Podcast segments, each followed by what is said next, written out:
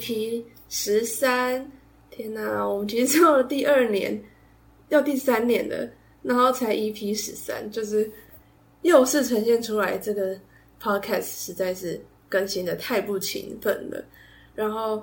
呃，我看了一下，其实距离上一次的更新呢，已经又是大半年过去了。上一次是在二二七的时候更新的。啊，反正这一集是九月，今天录音的时候是九月二十五号，这样过去大概七个月吧，不知道大家这七个月过得怎么样？那其实一方面是我这七个月真的真的，呃，花了蛮多时间在处理自己的创作，虽然还是有点一塌糊涂，然后其实也看了蛮多其他的作品，但是一直没有办法把它整理成一个我觉得可以变成一个集数的方式，可以跟大家沟通，或是我之前其实有录了一些音档，但是那个音档就是。就是听起来很糟糕，所以后来就没有使用。我现在到九月，我本来想说还是我就上架以前录的，还是重新录呢？我想了一下之后，觉得好像九月又到了一个新学期、新希望啊，一年的就是怎么讲，又是一个新的开始。想想就觉得算了，我还是来重新整理，然后来录一集新的好了。再加上呢，其实我最近在设备跟器材上是有蛮大的问题，就是我之前都拿来。录音的东西好像好像就是我刚才试了好多天，它器材都不是很心的痛，所以我这次就用了比较土法炼钢的方法来录音。那希望等下的效果是不要太糟糕的。那听到的人如果觉得音质特别差或什么，或是你觉得其实音质没有差太多的话，也可以分享给我听。那因为这期真的太久没有更新，然后反正就是想要还是想鼓励自己可以好好录音，所以呃也有想试试看不一样的节目形式，所以。大家有想到什么方式都可以跟我讲啊，或者想要听我跟我弟聊天，或什么类似这种，都可以告诉我。好，那在这边还是先讲一点点生活上的事情好了。就是现在迈入九月就进入大三，那当初我开始录 podcast 的时候，其实是从我刚升大学嘛，因为我也是那个时候接触到这个东西，还是软体，应该算东西，因为它其实有很多软体。然后那个时候其实是高三的时候开始听 podcast。因为我其实小时候就很喜欢听广播，但是你知道现在的年代就是听广播变得很麻烦。然后我其实有一些我很喜欢的 KOL 啊，或是一些我平常觉得看的作家，或是呃一些知名人士。然后后来就发现这些人居然都有 podcast，所以我就追踪了非常多的 podcast，然后形形色色，从呃比较科普类的啊、历史故事类的，或是比较搞笑的，我都有听。然后我其实觉得。就是不同的节目形式带来的体验都不太一样，然后也是蛮增广见闻的。因为我蛮喜欢一心多用的，就是可能母羊座嘛，常被说三分钟热度吧。就是其实我喜欢的东西很多，可是我又不是一个真的，我不是你知道全方位的学者，也不是达文西，我只是都还有兴趣。那在我很懒惰，但是又很有兴趣。的情况下，就是尽可能用比较轻松，然后可以一次做很多事情的方式。我可以听到一些新的资讯，然后我还是可以同时做作业，类似像这样，是我觉得 podcast 最好的地方。呃，这两年过去，还有一个，其实我一开始录音的时候，我那时候才刚戴牙套，所以我自己听，其实就是很多都很受不了，因为我觉得我很多地方都还是没有办法咬字很清楚。就算到现在戴了两年牙套，牙套，你看我刚才又发生了吧，就还是会觉得嘴巴超卡，很多。呃，发音啊，什么都没办法好好讲清楚。而且我本来就不是一个讲话很字正腔圆，或是呃发音能力很好的人。我觉得我在语言学习这一块，在发音的认识本来就比较差。在这样的情况下，又搭配牙套，就是真的，我的声音也不是说多好听。所以也是谢谢大家。哇，还是这样子会偶尔点开听啊什么的。可能我的内容还是有一点点值得听的地方吗？不知道，好，但我今天呢要分享的东西，我其实写了非常多。我在打草稿的时候就觉得，哎，这个好像可以讲，那个也可以讲。所以等下我还是会以我觉得最适合的开始。然后有的如果时间不够，或者我觉得嗯，其实可能节奏上没有那么适合放进来，我讲一讲可能就会拿掉。那我目前整理起来的清单上，大部分都是放在漫画这个区块。其实我还是想要讲比较多是讲讲电影，因为我觉得很多。电影才是真的没什么人，平常就是大家比较不会去接触嘛，因为你知道，漫画现在漫画手机漫画也很发达，就是不只有韩国的网络上的漫画，很多人也会用一些比较非法的管道去看一些盗版的翻译的日本的漫画。那我们这边先不讨论那个到底这样可不可以哈，我也知道大家就是不得已，但是不管怎么样，就是要承认它的方便性嘛。那除此之外，书的话，我其实觉得书看的人也不多，但是可能一些书啊，就是大家听了也不太会去看嘛。那电影就是因为电影毕竟也是就两个小时左右，如果大家听了有兴趣，可能还会想说去找来看一下，或是至少会去看一下影评嘛。我不知道，我这只也只是猜测，还是大家其实比较想看知道一些书，因为大家懒得看字，希望有人说书，这个也是可以回馈给我。那总之这一集呢，我要先从漫画这一个领域开始讲起。那九月呢，我整理了一个我觉得适合在九月或者说适合刚开学的人去看的一些故事，那都是走一个有一种成长的感觉，或是比较正向的一些作品吧。大家大家就可以跟我一起来听听看喽。那当然，这次呢，如果你用 KKBOX 收听的话，你也是可以听到一些音乐的插曲。如果你有订阅 KKBOX，我会在音乐就是 KKBOX Podcast 里专门一个放音乐的功能，那在那边就可以听到我等下中场休息，然后像一般广播那样的插曲。那如果你不是用 KKBOX 收听的话，你就是。没办法听到那个音乐，但是你可能会听到我讲一些音乐名字，或是那些歌的一些为什么我选这首歌。那你如果有兴趣，也可以去 YouTube 找来收听。我可能也会整理一个播放清单。那你也可以很勤奋的话，就可以用徒手来播放。但是我觉得应该没有人会这么勤奋。对，那就是这就是 Podcast 上面的限制嘛，因为不能播有版权的音乐，所以就是再请大家多多包涵喽。那我们在开始之前，现在就是先。没错，马上一开始就要进入第一首歌。第一首歌呢叫做《Can I Live My Dream》，这个是一个英文歌名，但是它其实是一个一首台湾的音乐。这样讲好好笑，应该说它是一个台湾人的歌曲吧。然后它的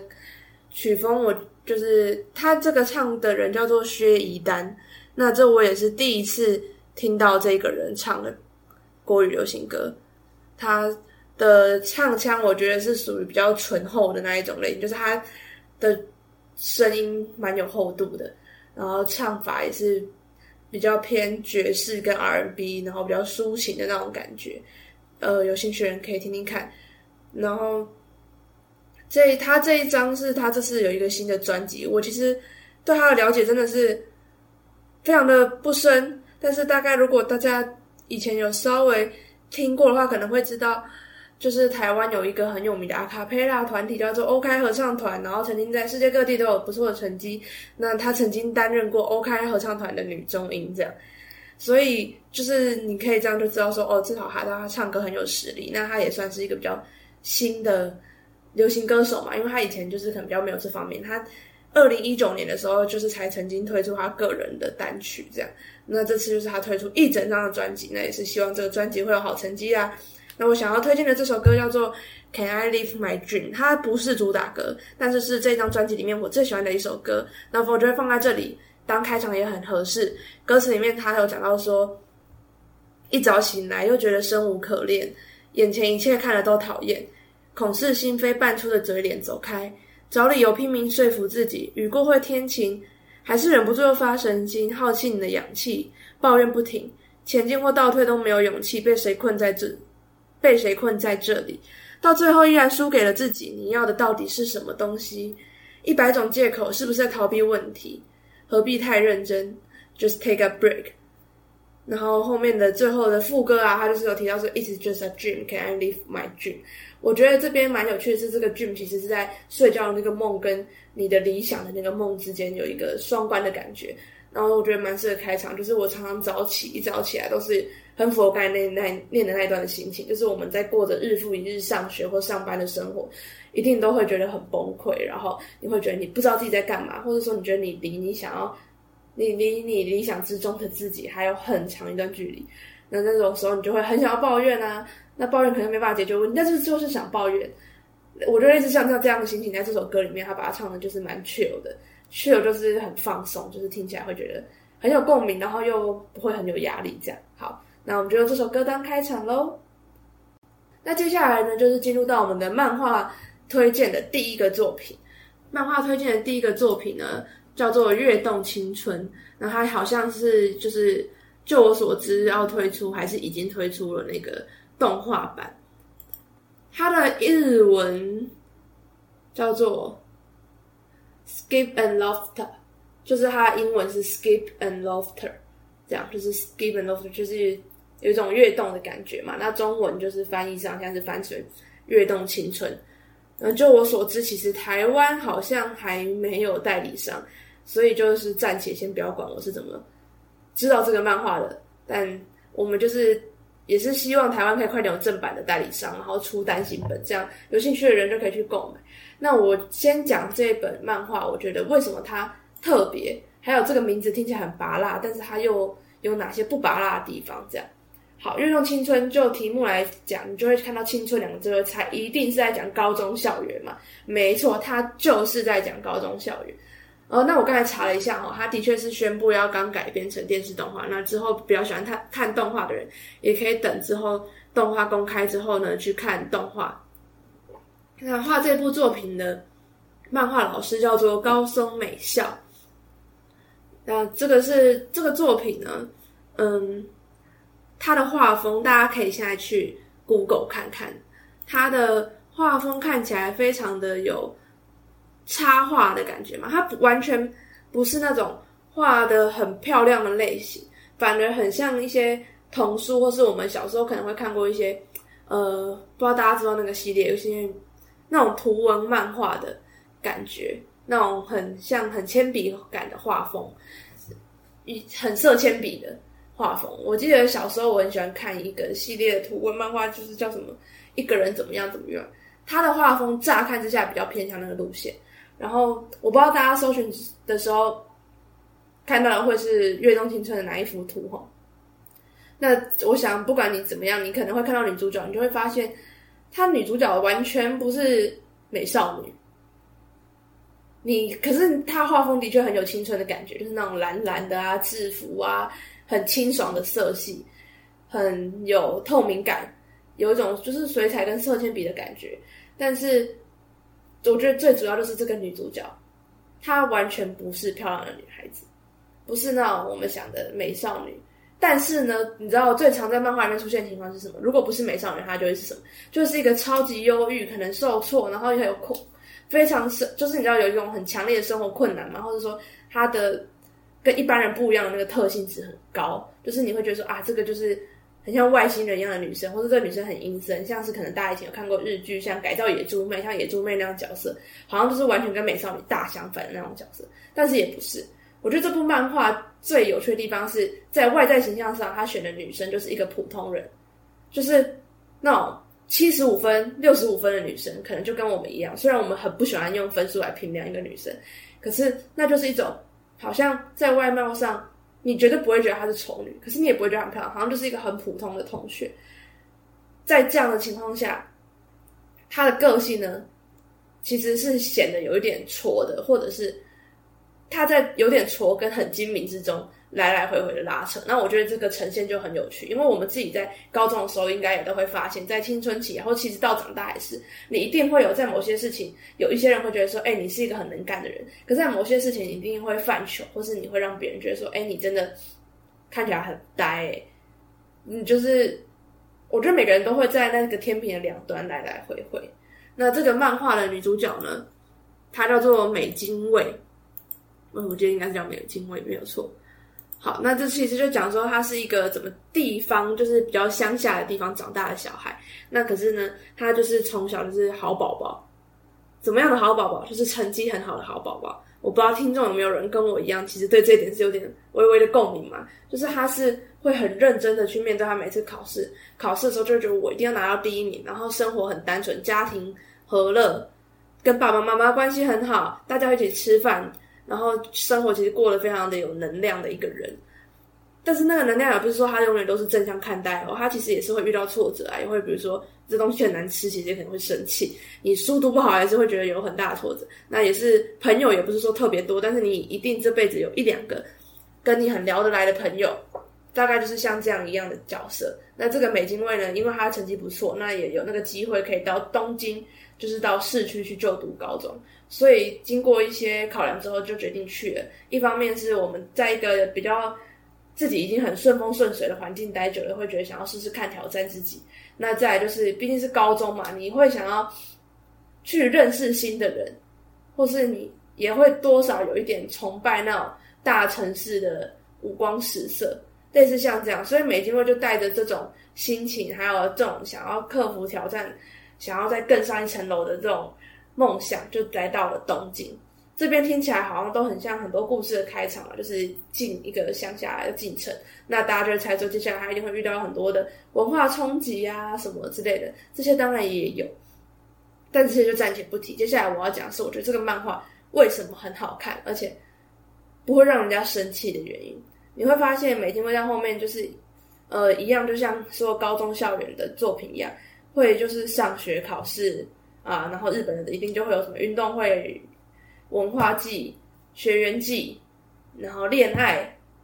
然后交朋友，中午要不要一起吃午餐？这些循环嘛，社团活动之类的。那就我们以前看过的漫画作品，常常有这种感觉是什么？哇，这些角色高中怎么永无止境啊？那个一整年漫画画了一整年过去，怎么还在高一？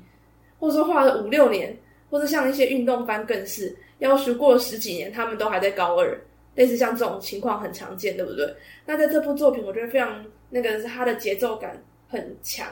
节奏感很明确、很快、很贴近现实嘛。就是你不会觉得说很拖戏，或是硬要在那边塞戏份，或是硬要让大家就是好像高中生活每一天都可以画个五十页那种感觉，不会。他就是截取他们高中生活中人际上啊，或者他觉得一些很。青春，或者说女主角遇到的一些问题，截取一些很日常的片段，可是把它凑在一起，却不会变得很枯燥。这样，然后女主角在上高中的时候，这个开始也是用了一个乍看很熟烂的开场。她在很早就跟男主角相遇，那男主角完全就是大帅哥的类型，就是在漫画或是小说里面，我们会知道有种人就是怎么样都受欢迎，就是人气王，很多女生就要送他情人节巧克力的那一种日本作品的角色。所以他用了一个看似很俗套的设定做开场，那我们就想说，Oh my god，又是这种 boys meet girl 的开场嘛？因为男主角他就是跟女主角就是相撞，那我们通常对相撞想法什么？相撞接下来是不是叫一见钟情？然后呢，就是好像呃，这个很帅男主角就拉着这个很普通女主角踏上不一样的高中生活嘛？这是我们对这个作品原本的想象。所以看到这里的时候，你也会觉得说啊，又在老调重弹了。但是读下去之后，就发现并没有哎。他后面其实还蛮有变化性的，呃，首先呢，他的确是因为认识了这个男主角而得到了某种程度的顺风顺水，但是这个顺风顺水并不是一个开外挂到无敌的程度，就是那种普通程度的顺风顺水。然后他带来的困扰也是普通程度的困扰，因为你知道，在一些比较呃狗血的剧情上，可能觉是。啊，很多女生就讨厌这个女主角啊，或者她就没有朋友被陷害，男主角见义勇为之类这种展开。可是在这里呢，他的问题其实是他会想办法自己去解决的。然后那种问题其实就好像你高中的时候会遇到那些生活上的问题一样，就是为什么你今天来到这个班，你就是觉得你跟这些有些人不合，或是你觉得好像你不小心可能认识一个人，比如说你今天认识的朋友，好像看起来很。呃，很厉害，刚好是校园很红人，然后就会有很多人觉得，我需要问你说你们怎么认识啊？什么？就是像这种比较稀松平常的程度，然后就他不会上升到什么被霸凌，然后桌子被画的满是，然后被诅咒，然后接下来挖出一个诅咒啊，完全没有那种浮夸的成分哈。那这些小心机的角色呢，在漫画面当然还是有的。那这个也很有，也是我觉得这个漫画刻画的非常好的原因，因为他后面就是写说啊，有一个女生。可以算是美金会先认识，因为坐在他附近一个同学。那那个同学呢，很明显就是那种漫画里面我们常见的心机女，或是在一些 Y A 电影里面常见的心机女，就是会那：“哎呦，这男主角怎么看上这种女生？他怎么跟这种女生当朋友？我这么努力，我现在长那么漂亮啊！你看旁边的那个男主角，就是应该跟我这种人当朋友啊！”就是会有这种角色。可是这种角色通常会被设定很扁平化，很讨人厌。但这部漫画里面，我觉得很有趣的是，他把每个角色都建构的很有血有肉。那除了我刚才讲的第一个那个女生呢，她叫做江头同学哈，这个名字是不是也让大家觉得很好笑呢？叫做江头同学。那还有呢，除了交通江啊，讲话会打结。除了江童同学之外，他还有交到其他几个朋友，他还有一个朋友叫做九流米，然后还有另外一个朋友叫解月，他们算是一个阴错阳差变熟之间的四人组。那这是个四人组呢，呃，我们刚才已经讲过，江彤同学比较被塑塑造成心机女、心机女的角色嘛。那接下来节月同学呢，就是被塑造成那种冷面冰山大正妹。她就是她的设定上就是哦，她是一个海归派的子女，就是金发，就是那种长得很漂亮，身材又好，然后大家都会很想要靠近她，因为觉得她好漂亮，然后你知道大家都会崇洋媚外嘛的这样的一个女生。那这个女生，呃，在我们一般的作品里面，可能就会是那种后宫开很多啊，然后女主角会仰望啊，那种什么学生会学姐那种角色。可是在这边，我们接下来会发现她不是。我先这边简单的介绍人物，好好，我先讲完节月同学，就是那种长得很漂亮的万人迷。那刚才江彤同学不是也说很像那种心机女，但是也漂亮。那他们的差别，我觉得大家讲一下，应该就可以猜到哈。那呃，节月同学呢，她就是比较是那种。有一种天生丽质，是长走到哪里大家都会觉得她很漂亮那种。那江彤同学的路线比较像是她很努力的打扮，她很努力的把自己表现成一个可爱的女生的样子。大家应该可以猜出那个人物设定上的差别了嘛？那接下来呢，还有一个九流米同学。九流米同学呢，就是比较像是呃传统漫画里面的那种怪女生的角色，就是我呃她的个性就是看起来比较阴沉，然后。是没有什么打扮，然后喜欢看书，然后加入文艺部，看起来好像不太会讲话的那种人，然后戳戳的，大家会觉得他戳戳那种。所以像这样的一个四人组，就会是这个故事接下来主要的发展。好，所以等于说他们有一个四人组，然后还有刚才说的那个男主角，除了男主角之外，当然还有男二、男三，就是他们有一群大概呃，最后他们故事到中间的时候，大概高一下嘛，就是大家变熟之后，他们就是渐渐变成一个。那个四个女生主要是一个小圈圈，然后呢会再加上男主角，还有几个两三个男主角朋友，他们大概六七人，会是一个比较熟悉一点点的关系，这样。所以这是整个故事里面主要的人物们。那接下来就是我开始讲，我觉得这部作品一些零碎的有趣的地方，因为我不太想要讲它主要的剧情线，而且主要剧情线我觉得大家也可以自己去看。我先讲一些我觉得我自己很喜欢的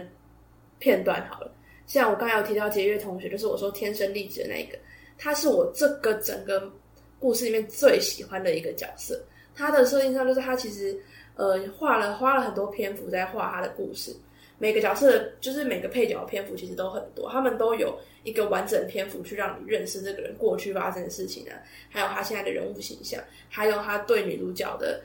感情，或呃还有对其他配角，就是他们这几个人之间。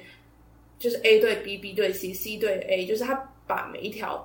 每一个人的关系和他们的想法都呈现出来，不会说只呈现女主角这边片面的视角。我觉得这也是在这种校园漫画里面一种比较少见的做法。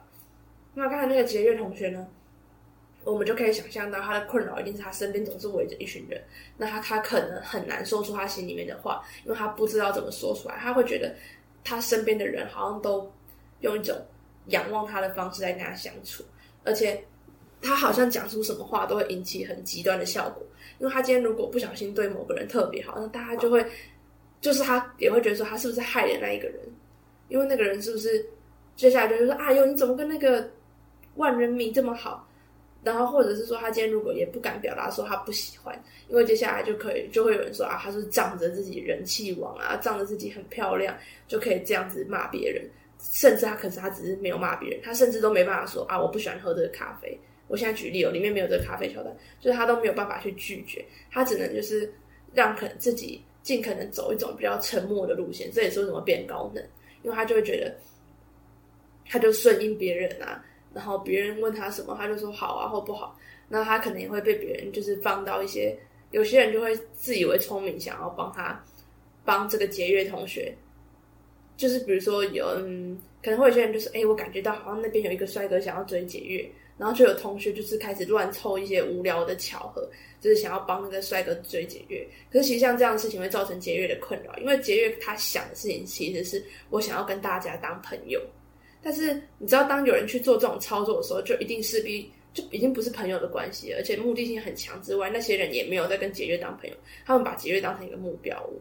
然后这都会让杰瑞觉得他是一个很难想象他自己有一天有办法交到朋友的人。那其实讲难听一点，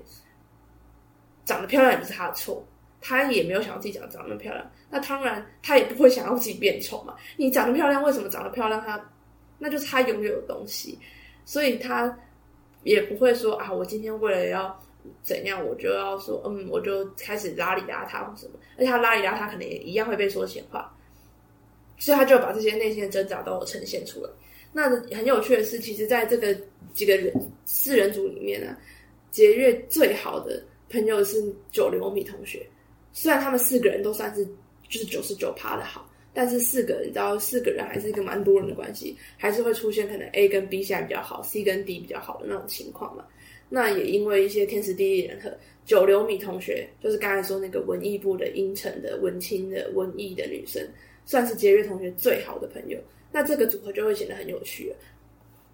因为他们完全就会是传统设定上天差跟地远的那一种组合。那可是其实九流米杰瑞会带九流米去吃好吃的可爱的咖啡厅，那他也试过帮九流米打扮，他帮九流米打扮也是那种打扮，不是说嗯叫九流米去假装成别人。或是比如说叫九流米现在走辣妹风格，不是完全不是，而是他发现九流米的特质，因为他跟九流米是好朋友，那他觉得哎九流米就是一个可爱的文艺少女啊，那头发可能绑双马尾很可爱，可是她可能嗯刘海有时候太长了遮住眼睛才会看起来比较阴沉，那我们可以从这些地方做小修改，比如说把刘海拨开，那比如说我们绑个马尾，可能看起来比较清爽，哎那服装呃文艺。少女，他就不会叫她去穿辣妹装，或者说就是露肚子，不会。但是他喜欢那种说，可能我们会觉得文艺风的女生好像会，嗯，可以换一个穿个裙子啊，或是穿个松松宽宽的舒服的裤子，看起来就会蛮可爱的。然后可能他一样会去看书、逛书店，可能穿古着，或是穿比较卡哇伊路线的，就是类似像这样。节约帮九流米那时候，就是九流米有一度就是可能有一个有一个约会的。段落就是他想要跟他跟一个学长约会，那杰瑞就是帮他备战，他就是帮他很细心的去帮他想说，哎，我跟你说，那如果你想要化妆的话，你可以用什么化妆？这样子可能对皮肤比较好，那这样可能看起来比较白，看起来比较有气色比较好。他是往这个方向去推荐九流米的。那九流米的改造出来是让大家觉得，哎，你真的很适合这样的风格，哎，那种感觉。但是九流米当然，呃，虽然适合，可是他其实心里面会有挣扎，他就觉得说啊，我太。他还是会有自卑心，在做的时候是觉得说啊，我真的很不会打扮，我打扮了也没有什么用。可是就算这样，他会发现说，哦，原来我是有那个机会去打扮成一个我适合的风格。至少他可以是去建立这个认知。我觉得这个方面就是非常的写实，不会变成说，嗯，我不知道，我真的觉得一般的漫画就很难做到这一点。这是我很喜欢的一个桥段。然后再来其他角色，还有像那个江童同学。因为江童同学算是暗恋我刚才说的帅哥男主角嘛，那帅哥男主角跟美津卫就是非常好。我们先不管他们之间的有没有爱情这件事情，好，帅哥男主角跟美津卫至少就是形成一个好朋友关系。那这也是基于某一种反差，因为呃，帅哥同学呢，他其实小时候当过童星，可是是小时候的事情，他想把这件事情隐藏起来，因为他觉得他自己没有嗯。他过去也有发生一些事情，那些事情在主线里面还没有到完全解释哈，但是在其他方面是可以看出来，他想当童星跟他想得到母亲的关爱啊等等，其实是有连接的。那再来是他现在已经离他当童星过了很久，他知道他自己可能已经不是，他的确身上带有明星气质，可是你知道带有明星气质跟你真的可以是一个明星，还是是两回事吗？他会觉得自己其实不够格，或者说啊，虽然我现在很受欢迎，但是，嗯，其实我也没有真的很帅。或是你打开时尚杂志，他小时候同性很多朋友其实都很认真的在做演艺工作啊。那他可能其实也觉得，哎，其实我可能有喜欢演戏，也可能没有，但是我好像就是也没有真的比别人出色很多，并不是说因为我小时候是个童星，我现在就真的很厉害。就是男主角他就有这些心机，那男主角的这种心机，他是一个比较闷骚的人，他不太会对别人说出口。那女主角的个性，我们这边都还没有讲到。女主角个性除了是那种比较积极然后单纯的人之外，他是也会有单纯的一面。那他也可以看出他重视的事情其实很简单的，他就是重视说我今天过开不开，我过得好不好。那我读书就是要读书啊，他其实也没办法理解说为什么有人会翘课。好，我觉得这个到现在，我其实也会发现这件事情。这我觉得这跟生活环境有很大的关系。我不知道跟乡下跟都市有没有连接啊？但是我至少长大之后，我也会发现说，对有些人来讲，翘课是一个很理所当然的事情。对于某些人来讲，他永远没办法接受有人翘课。那呃，这不是说谁比较是坏学生哦，可能这两个人成绩都很好，或者说这两个人的学业表现都很好，成就都很好。可是他们的价值观就是会有这种冲突，我觉得这跟个性还有成长，你小时候，比如说你国中读什么地方都会有影响。比如说像女主角，她国中待的环境可能就很单纯啊，大家都去上学啊，她不能理解说，哎，为什么有人上学会是一种不想去的行为，类似像这样。所以其实女主角那时候也是。知道说男主角其实并不是一个那么像他那样那么爱上学的人，时候女主角也是有一点惊讶，或者他是会去烦男主角说：“哎，你怎么没来上学？”那种你就觉得说：“哦，这女的好烦哦。”可是你又可以想象说，现实中就是有这种同学，就是很烦啊，你又没办法跟他解释，可是又不是他的错。我觉得这本这本漫画里面其实有很多这样的桥段，会让我觉得非常的 real 嘛。然后它里面有一些描写他回老家，或者他。就是会回家的时候，他就会想要买很多伴手礼回家的那种心情。我觉得也会有人说啊，哪有可能进城市就那么那个？可是就放我自己身上来讲好了，我每次去北车的时候，还是会想要，如果有时间，就还是会想要去北车晃两圈，然后还是会想说，哎，我是不是可以买个这个回家给我爸妈？好，就算你台南也不是什么多乡下的地方嘛，你也不会说什么台南就没有蛋糕可以吃，也不会。可是你就觉得说啊，好像这是台北有的蛋糕，我是不是？回家可以算是一种分享，把台北这个地方不一样分享回去给我的家人。那我觉得女主角也是有这种心情，她每次要回老家的时候，她也是会去很认真的去想说：，哎，我要回家，我想要让妹妹知道我在高中过得好不好啊，让弟弟妹妹知道说：，哎，高都市的高中生活是什么样啊？就是她会去留心这些细节，而且漫画把这些细节画出来，我就觉得很清爽。讲了多久？突然自己停下来，天哪！讲一部漫画就讲了三十分钟，Oh my god！好了好了，这让我有点吓到哎，大吓到，因为我接下来还要讲，还想要讲其他本的说，哭哭。好，那我再稍微讲一下，呃，我把江潮同学也再补充一点点好。我不是说江上同学跟女主角最好嘛？那江上同学其实是会对女主角吃醋跟瞧不起女主角，可是在这个同时，他也很佩服女主角，就是他的确是有带着某一种心机在跟这些朋友相处，可是，在跟这些朋友相处的过程中，他也慢慢的愿意掏出他的真实，然后他也愿意去呃珍惜这一段友情，那他的那些心机也是怎么讲？他有时候也会坦诚出他的心机，然后女主角可能也会就说：“哈，你居然会这样想，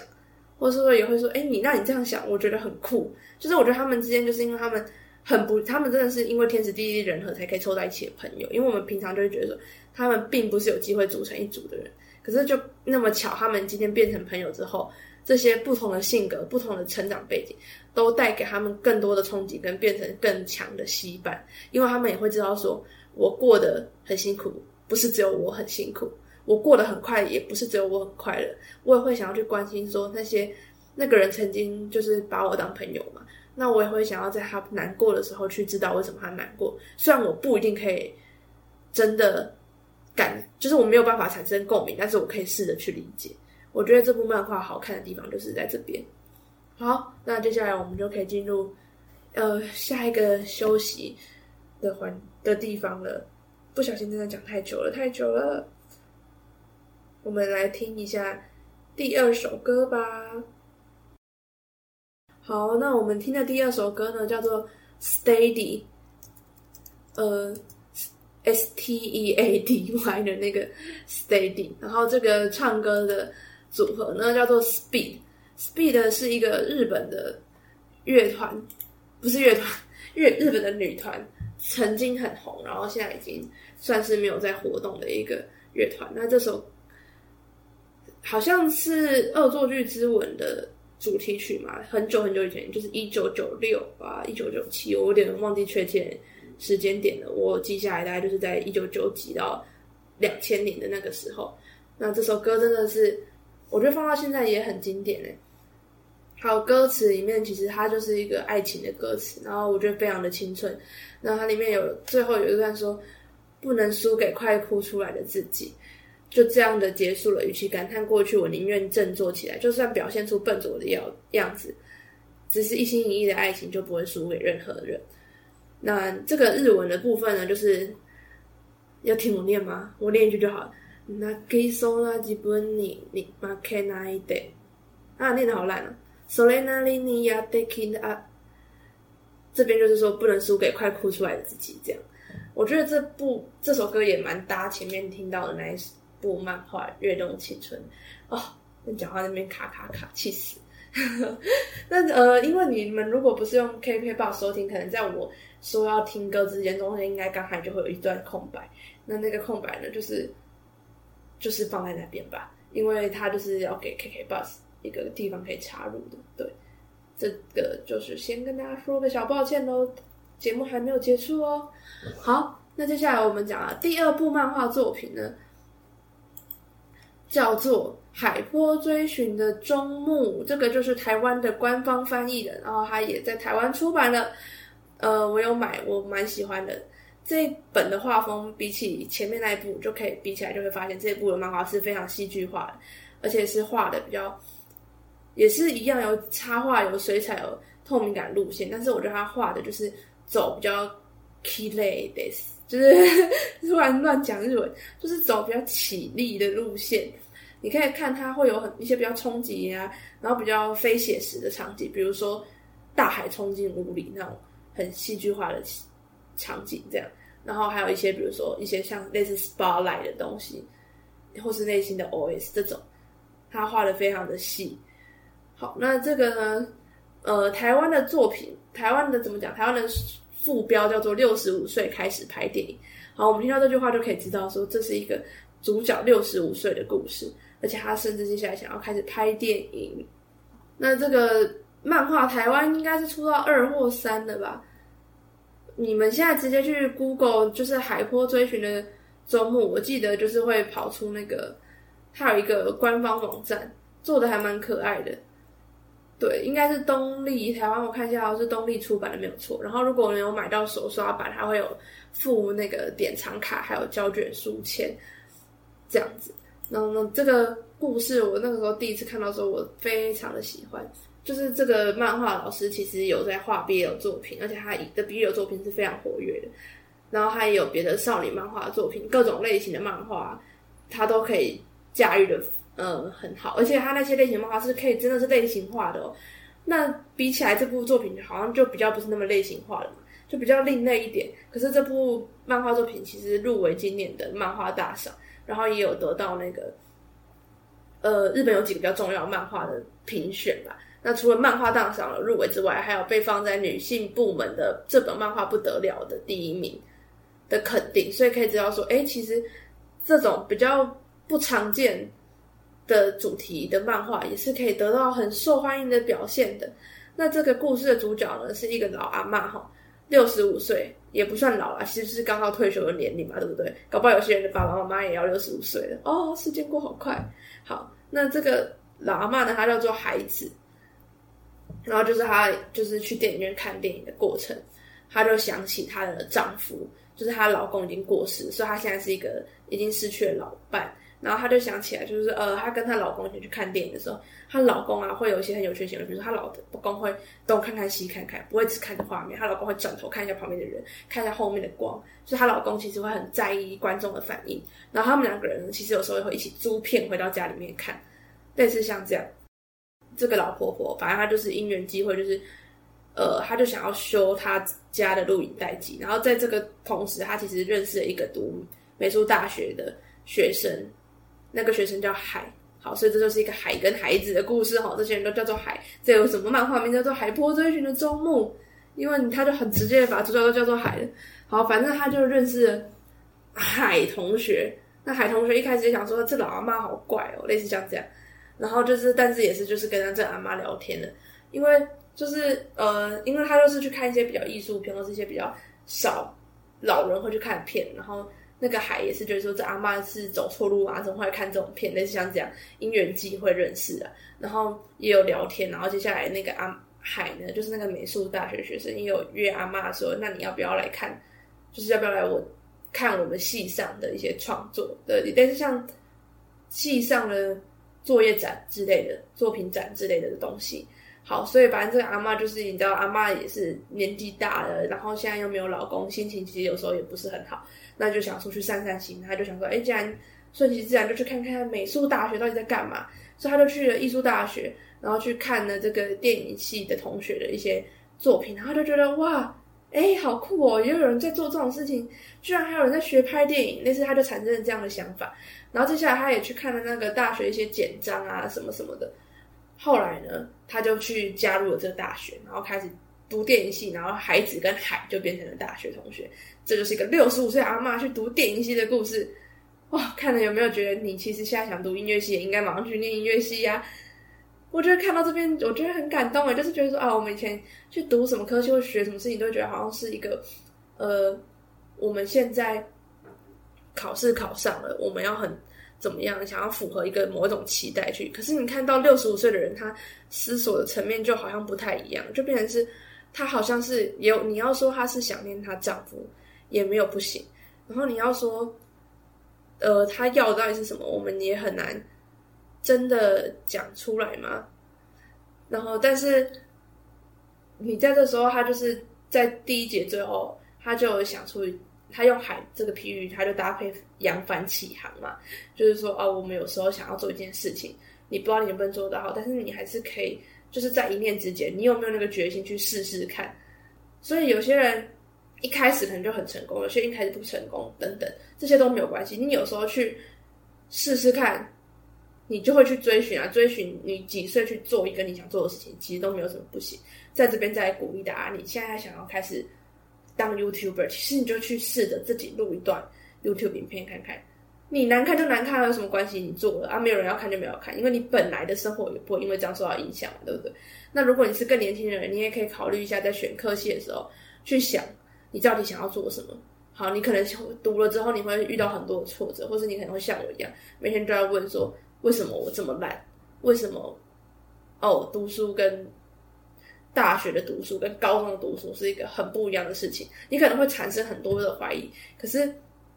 这也是你为什么要去学习啊？你如果都会，你干嘛去？有点像这样。我觉得这边把那个心计划很好，而且他那个漫画看到那一页，就是那个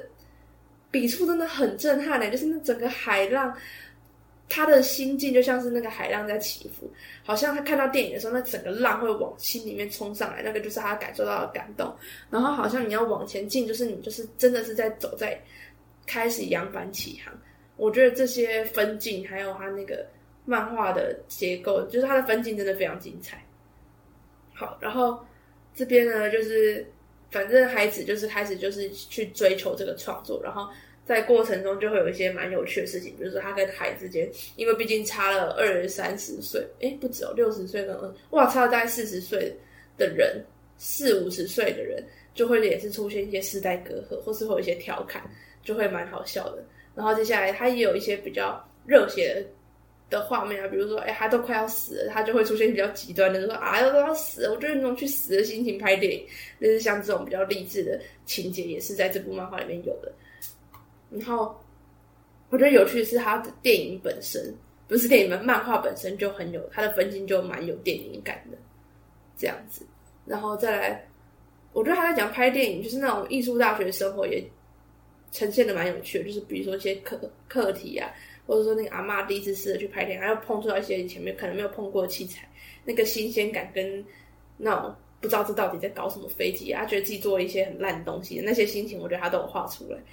然后我觉得最有趣的是，你光是看到是六十五岁阿妈在那边追寻梦想，就觉得值得看的吧。而且男主角，男主角就是他认识的那个人也很帅啊，海也长得超帅，好不好？开始讲一些不是这个漫画的重点事情。呃，反正呃，他在这个过程中，其实海也有讲出他自己的故事。然后他们，呃，我觉得海自己为什么要去拍电影，这个故事也。它里面也呈现的很戏剧化，我觉得它就是一个有别于前面那一部。我觉得前面那一部我们提的漫画就想说，它的可贵就在于它的日常感跟它的写实性，因为一般那种作品都会被弄得很戏剧化，然后这一部就有点反过来，它是一个很日常或是很呃没办法，我们很难想象它很商业或是很戏剧化的设定，它让它把它做的很戏剧化、很冲击，又不会让你觉得很做作。这大概是这两部作品的不一样跟一样之处。然后我不知道大家现在想到美术大学，想到漫画，可能就会想到蓝色时期嘛。蓝色时期也是很经典，可是我觉得，呃，比起来，我现在比较喜欢这一部，哎，就是《海波追寻的周末》。我没有要比谁优谁劣，就是大家也是都可以去看。可是这一部的话题性目前好像还不像蓝色时期那么高，那可能也是因为它才刚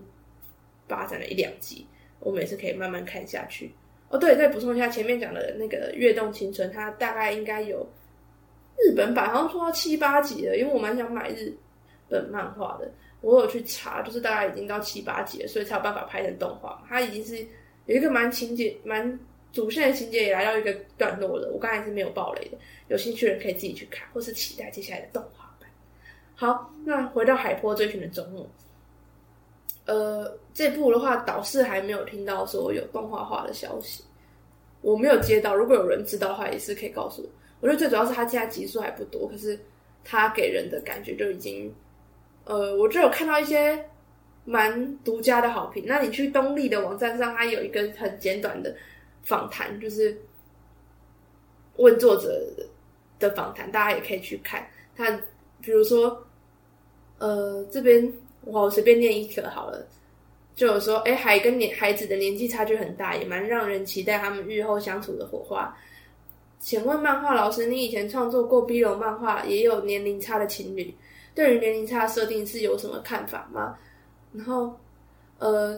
这漫画家说他其实对于年龄差这个设定觉得很萌，而且他也因为我们都会觉得说年纪小的人会去崇拜年纪老人，但是他也很喜欢去看那些年纪大人，在他已经。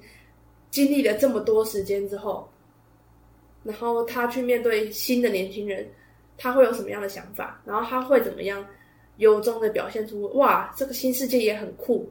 也很尊敬年轻人那种相互尊重，大跟小之间也可以得到一个平衡的这一点。好，那我们刚才呢在讲最后一部作品之前，刚才 AK Boss 朋友可能会听到一首歌，刚才那首歌呢叫做《马达阿诺啊》。乌米嘎阿奥卡达克罗，我现在就是用这种机器人的读音在念这一句话。马达阿诺乌米嘎阿奥卡达克罗，这首歌是来自马头罗 people，这些人的这些歌名真的跟人名真的是超级无敌难念。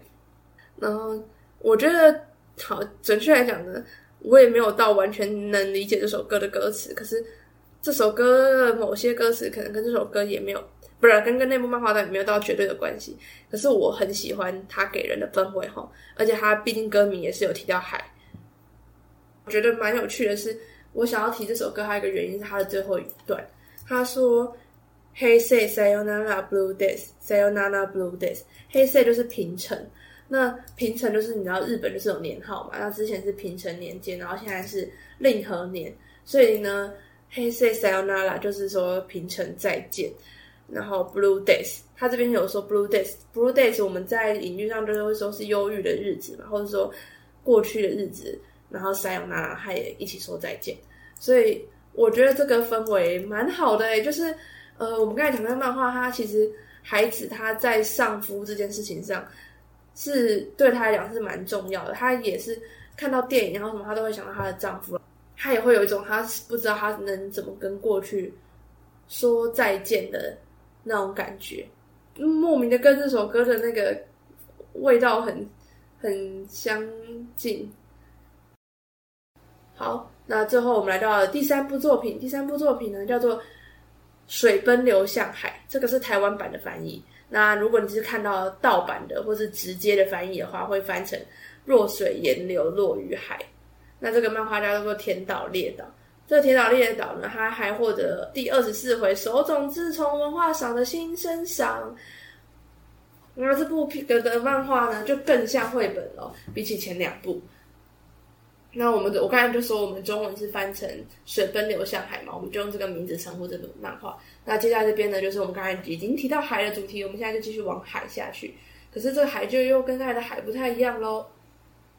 这个故事呢，呃，是在讲主角一样是一个刚上高中要开启新学期的一个小孩，他叫做直达啊，他十五岁升高中，跟我们第一个作品里面的呃女主角一样。跟美津卫一样，都是一个国中升高中阶段。好，反正这个直达呢，他就是要去，就是他上高中也是一样离开他的老家，他到别的地方上高中，就是跟女主角跟刚才第一个故事一样哦。可是接下来发展会完全不一样的。这个故事的情节的主要呢是发展在他住的地方，因为他是借住在他的叔叔家，然后他的叔叔他就是去叔叔家借住，他就发现他叔叔家他们是一个分租的房子，就是那个房。这里面同时还有其他人住在里面，我不知道大家现在对分租套房有没有概念？是会有 A 一间、B 一间、C 一间、D 一间、E 一间，你们可能是所有人共同生活在一个屋子里面的那种感觉。在这边再暂停一下，我突然想到一个补充，再回去补充一下我们第一部作品《跃动青春》，女主角她也是去东京嘛？我刚才没有提到说她住哪里，这也是我觉得漫画很优秀一点，就她其实是住在她的姑姑家。那他的姑姑呢，其实是他的叔叔。好，这什么意思？你已经可以猜到了吧？他的姑姑是一个跨，算是一个跨性者，或者说性取向的性少数者。但是他的姑姑呢，在里面也是有表现出他的一些困难之外，他也不会把姑姑塑造成一个很完美，或者是说，你知道日本有一种跨性者是已经是光芒万丈的程度了，比如说。呃，像一些比较知名的综艺人物什么，他就是已经变成一种人设形象，或大家觉得啊，这就是他的形，就是很好像他讲什么已经变成一种 KOL 的一种代表。可是，在第一部《跃动青春》里面，他的姑姑其实就是一个普通人，然后他其实也会产生一些他在指导他的这个孙女、外甥女嘛，哎，叔叔要叫女，好，应该是外甥女。我对这种称谓都很有障碍。反正他在跟这个美美美啊，就是跟美金卫一起住的时候，他其实有时候也会觉得生气跟嫉妒。他就觉得说，因为美金卫会带朋友来，一方面他跟他的朋友们关系也都不错，然后朋友也都觉得啊，美金卫你的姑姑人很好。可是，一方面这个姑姑其实也会觉得说，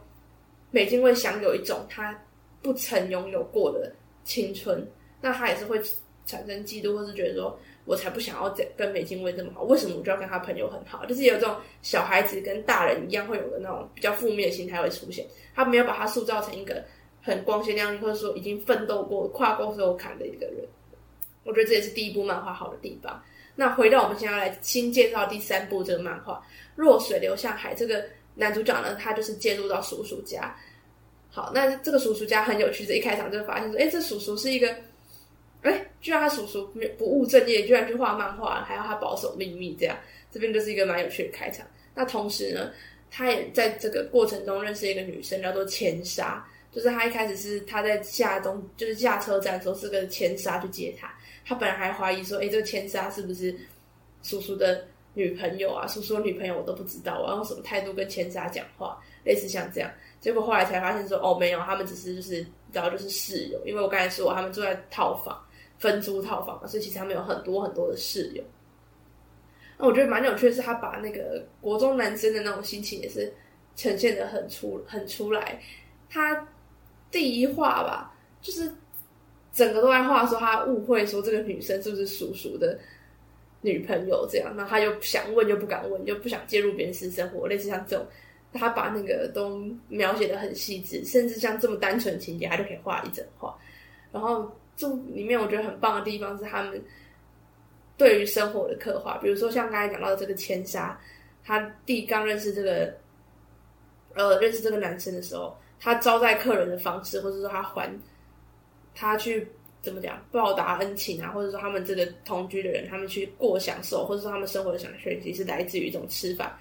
我忘记那个专有名词了，可能要再翻一下那个漫画。反正那个吃法其实就叫做很像那种浪费高级食材的感觉，就像是说啊，我今天气死我了，我家就是要给我自己一个奖励，我他妈现在去买一个一千块的和牛，然后拿来放在火锅里面吃。就是我们常会觉得说啊，这么高级的肉怎么可以拿来煮寿司？然后这么高级的肉，我们怎么可以拿去拿做牛肉面？类似像这样，那真的是就是不管，这就是一种爽感，你知道吗？就是有时候你一个月过去，就觉得我这个月真的是过得很辛苦、很努力，我凭什么没有奖赏？我奖赏自己的方式就是做这种这么无聊的事情。我等下就去买一个哈密瓜回来，把哈密瓜榨成汁，也是像这种感觉。我觉得他这个心情，我看到这边真的是超级喜欢的，就是哇，我真的是一个超爱美食的人。然后我也觉得就是这种，你去享受一个很平凡的那种快感，然后又是好吃的东西，这个。心情真的是蛮日常大众，怎么讲小资主嘛，或是我们一般讨生活的人都可以有懂的那一种快乐吧。然后接下来呢，就是他在男主角搬进这个屋子里面之后，他就开始认识这个屋子里面的其他室友嘛，就发现大家都年龄层不尽相同，可能有教授啊，也是有一些怪人，然后还有人是他同，就是那个怪人还是他同学的哥哥啊，或者是占卜师，然后他所说是漫画家，然后有人作息日夜颠倒。那那个千沙小姐呢？是 O L，就是因为你知道分租套房，你去外面租啊，就是会有这种情况。你跟住在里面的人不会是同样的身份，你们可能生活圈会差很多。那你可能就会接触到跟你不一样的生活圈的人，类似像这样的情况。所以对于这个十五岁的男生来讲，就是他一下子认识很多不一样的大人。那他当然是想保持一个礼貌，毕竟是借住在那边，他也是想要读书什么，但是他也是需要知道说，哎，这些人怎么跟人家处的和平嘛？毕竟也是到一个。毕竟不是自己，不是真的自己家，你知道吗？所以在这个过程中，他就会有一些推理，就是说，哎，这个 A 跟 B 啊，这个房子里面的 A 跟 B 其实谁谁谁是谁谁谁的谁谁谁，那谁谁谁跟谁谁谁是不是有关系？好，然后结果呢，后来呢，他们就发现说，他就渐渐的发现说，这个这是这部漫画最大的最大的主线，其实就是发现说，原来直达的父亲跟千沙的母亲是曾经出轨私奔过的。哇，这个事情直接在这个同居的套房面变成一个微爆弹，就是接下来就会牵扯出，虽然是一个过去的事情，但是首先直达并不知道这件事情，然后呢，甚至直达叔叔也不知道，可是千沙是知道的，然后他也发现说，哎，这个小孩是他妈妈的出轨对象的小朋真正的小朋友，因为他妈妈是跟他他们是私奔嘛，就不是真正，然后反正就是因为你处在不同立场，自然而然就会。产生不一样的心情，然后这个心情，你们在同居的状况里面，还有包含与你们无关的这些人，其实也会被牵扯进来。因为毕竟你看，那种怪异的气氛是很能够出来的。比如说今天千沙心里面其实也会有一种疙瘩，他那种疙瘩，别人并不会完全没有感觉。像直达后来也是自己先，他也是有感觉到那个疙瘩，他会先觉得说，哎，是不是因为我是这个房子里面最小的人，所以所有人都觉得我是小朋友，什么都不用知道。所有人都对我最好，但是像这种，他会觉得说啊，可是毕竟借居在人家家，我怎么可以莫名其妙，就是永远都是我享福，类似像这样，这种冲突呢，就在这边往后一直发展，然后也会让人觉得很胃痛，因为你就会感觉到说，很多过去的事情其实是对你的未来一定是会有影响。你就算看起来表面上很好，但是你心里面也会有很多纠结，你会觉得说我不能恨啊，我不可以爱。我也不能恨类似像这种，我有没有资格怎么样？我是不是背负了某一种过往的历史？虽然是小历史，不是说真的国主啊，国主那种可能是更大。但是像这种，它其实是描述一种事过境迁之后，并没有真的事过境迁的那个抽丝剥茧的过程。然后这故事其实很短，然后总共好像三本。三本单行本，我才看到两本。台湾因为台湾台湾只出到两本，我就是看正版的哦，看台湾综艺的。我看到第二集的，那结局会怎么发展呢？我也不知道，我还没把它看完。然后，呃，我觉得这部故事也是多少透露着那种不同人的价值观吧，就是，呃，什么，比如说他们怎么样，就是，诶，呃，我刚才有提到说跟他同居人有教授啊。然后还有一个是占卜师，你知道，就是占卜师有时候大家也会对占卜的人就有一种，哎，是不是不务正业，或者像他叔叔辞掉工作跑去画漫画，不敢跟人家讲，或者说大家会觉得说，哎，漫画老师是不是就是怎么样，教授是不是就是怎么样？然后还有一个同学是，呃，这边蛮有趣的是，有一个同学其实暗恋这个男主角，那这个同学其实就是他那个占卜师的妹妹，所以他们那个同学常常来他们的租屋处这样，所以。他跟那个同学也很好，然后类似这种 A 跟 B 之间，B 跟 C 之间看起来很单纯，但是背后又千丝万缕的关心关系，这点我真的很喜欢这个故事。就是而且我觉得最棒的是，我觉得我不相信大家会没有共鸣诶。是你乍看会觉得很扯啊，说什么怎么可能？你谁的谁刚好是我的谁的谁？可是你不觉得有时候像我长大的时候到现在会发现，我超常发现说，哎，我大学认识的同学认识我小学的朋友，或是我大学同学读过我国中去过的什么地方，类似像这种，就是你知道这世界就是很大又很小，然后你就是偏偏就是在这种小地方，常常会发现一些大事情，大概就是这样。好，那我们今天就先介绍这三部漫画给大家。已经大概一个小时过去，那我想大家也可以猜出来，选这三部漫画都是选一种，都刚好这几个故事都是在一个新学期为开端嘛。比如说阿妈去读书，然后然后两个国中生踏上高中遇到的一些事情，这些都是以新学期为开端。那也放在这边，就是祝大家这个学期可以顺利，也祝我自己这个学期可以顺顺利利的度过吧。那这集最后就在这边。要跟大家说拜拜啦，也希望可以收到大家的回馈哦。然后下一集，我希望我可以准时录出来，然后可能会是不一样的形式，我们再讨论看看吧。大家拜拜。